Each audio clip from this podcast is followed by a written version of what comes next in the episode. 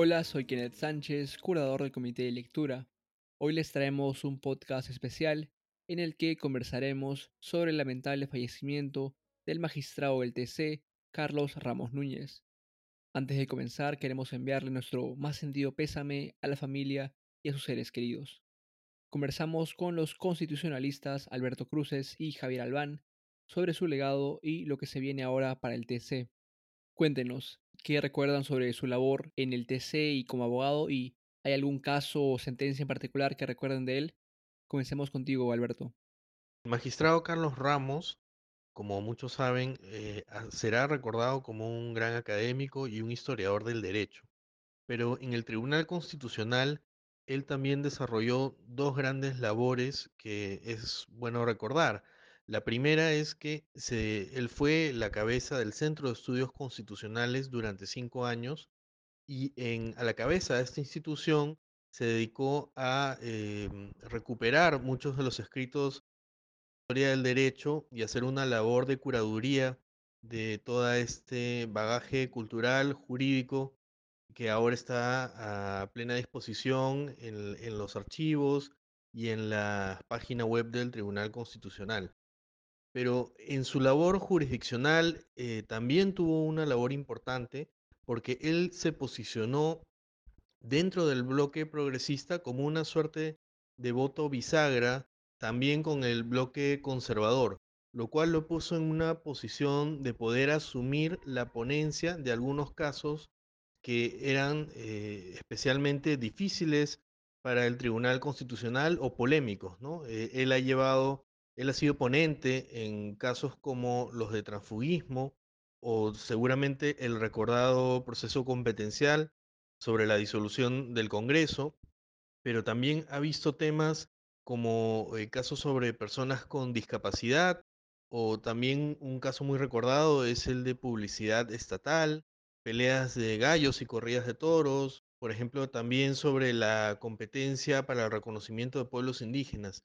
Entonces estamos hablando de un magistrado que eh, se supo colocar en una posición em, en, el, en el centro del Tribunal Constitucional, de modo que se le podían asignar eh, causas especialmente polémicas y creo que en parte eh, se va a sentir su ausencia en, en el colegiado precisamente en ese rol que él cumplía. Ahora, ¿qué opinas tú, Javier? Es, sí, es realmente una pena eh, porque mm, eh, se trataba de una persona realmente muy, muy buena, muy noble, eh, con una vocación de servicio realmente admirable y era una persona muy querida por, por mucha gente, ¿no? No solo por su familia, en general era una persona que inspiraba, que tú te das cuenta que la, realmente era una persona que quería ayudar al otro, ¿no? Para mí, además, y para mucha gente, para muchísima gente, era el referente en cuanto a historia del derecho definitivamente es alguien que se va a extrañar mucho y que va a hacer mucha falta, ¿no? Em, en cuanto a sentencias o votos, lo que se me viene a la mente em, ahora es, por ejemplo, ahora no han faltado quien, quien ha querido, digamos, catalogarlo políticamente, mm, porque hoy en día que todo se politiza, se me vienen a la mente sus votos en los casos de, de los habeas corpus de Ollanta Humala y Keiko Fujimori, de ambas posiciones políticas muy distintas, en los que él por razones similares eh, votó de la misma forma, ¿no? Eh, a favor en ambos casos. Y eso es simplemente un, una, un detalle o eh, un voto que se me viene a la cabeza. Sí, es una pérdida muy, muy lamentable. Alberto, cuéntame ahora, ¿qué pasa ahora en el TC? ¿Hay alguna norma o ley que especifica qué hacer tras el fallecimiento de un magistrado? Ley orgánica del Tribunal Constitucional establece que una de las causales de vacancia en el cargo de magistrado es precisamente la muerte. Y al ser esta una causal evidente y automática, solo basta la declaración de la presidencia, como en efecto se ha dado, para dar lugar al procedimiento de reemplazo, que no es otro que el mismo de elección, ¿no? Con lo cual, eh, en realidad esto no genera ningún problema ni ningún procedimiento adicional porque la comunicación del tribunal al Congreso requiriendo la selección de nuevos miembros se hizo ya hace bastante tiempo en la presidencia del magistrado Blume. con lo cual este simplemente sería una comunicación reiterativa al Congreso de que se necesita una elección para reemplazar a los seis magistrados que tienen el plazo vencido y en este caso a uno de ellos por eh, muerte. Sí, ¿y cómo continuaría ahora su labor el TC, ya que ahora solo son seis miembros? El constitucional puede funcionar eh, con los seis miembros que todavía tiene, porque solamente requiere cinco para declarar inconstitucional una norma. Entonces, en los casos, eh, sobre todo de control abstracto, como los procesos de inconstitucionalidad, más allá de, los de la dificultad que trae esto para lograr los consensos necesarios, el propio funcionamiento del tribunal sí está asegurado. Donde se genera una, un problema administrativo que tiene que ver con la conformación de las salas, que son compuestas por tres magistrados, es en los procesos, son eh, en los procesos de amparo y habeas corpus, en los que el magistrado Ramos estaba participando y eso va a requerir que se reasignen algunas causas a otros ponentes.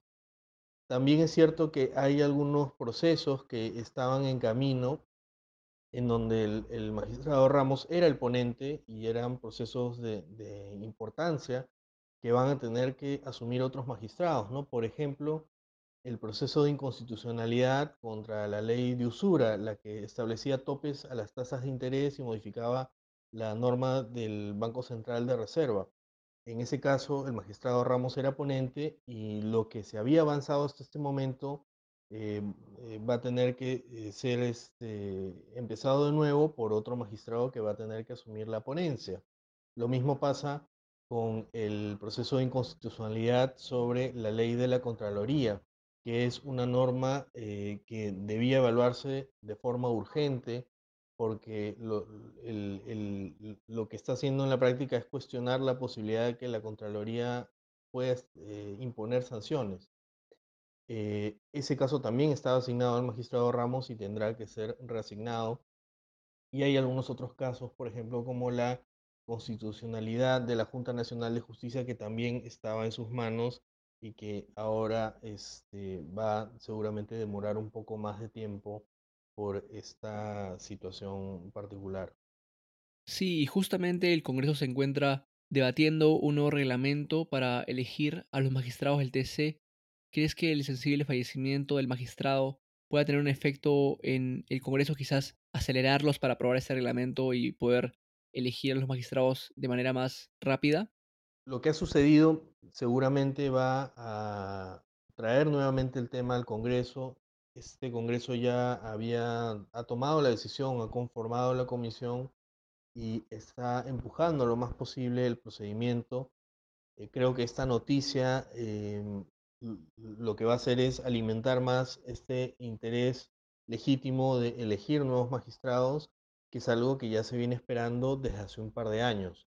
En lo, en lo positivo, creo que la, la figura y el legado del magistrado Ramos puede hacer reflexionar a los congresistas sobre el perfil del juez constitucional que se necesita, ¿no? Una persona como el magistrado Ramos, eh, no solamente eh, solvente en lo jurídico, sino también con una trayectoria de vida y, un, y credenciales éticas que son requeridos para alguien que pueda cumplir el papel de magistrado del Tribunal Constitucional. Sí, ahora volvemos contigo, Javier. ¿Tú qué opinas?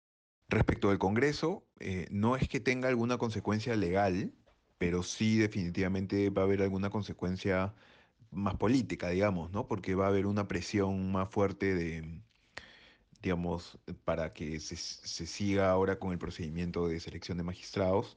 Y por eso también es muy importante que esta vez se haga esto con mucho cuidado para que no vaya a volver a pasar que, que ocurra un procedimiento, em, digamos, que pueda ser cuestionado por alguna razón. Entonces, tiene que tenerse mucho cuidado con que el procedimiento se siga bien em, para ahora, para nombrar lo más pronto posible em, al- al- a quien pueda reemplazar al magistrado Ramos, pero también a todo el resto de magistrados que ya eh, ha culminado su periodo, ¿no?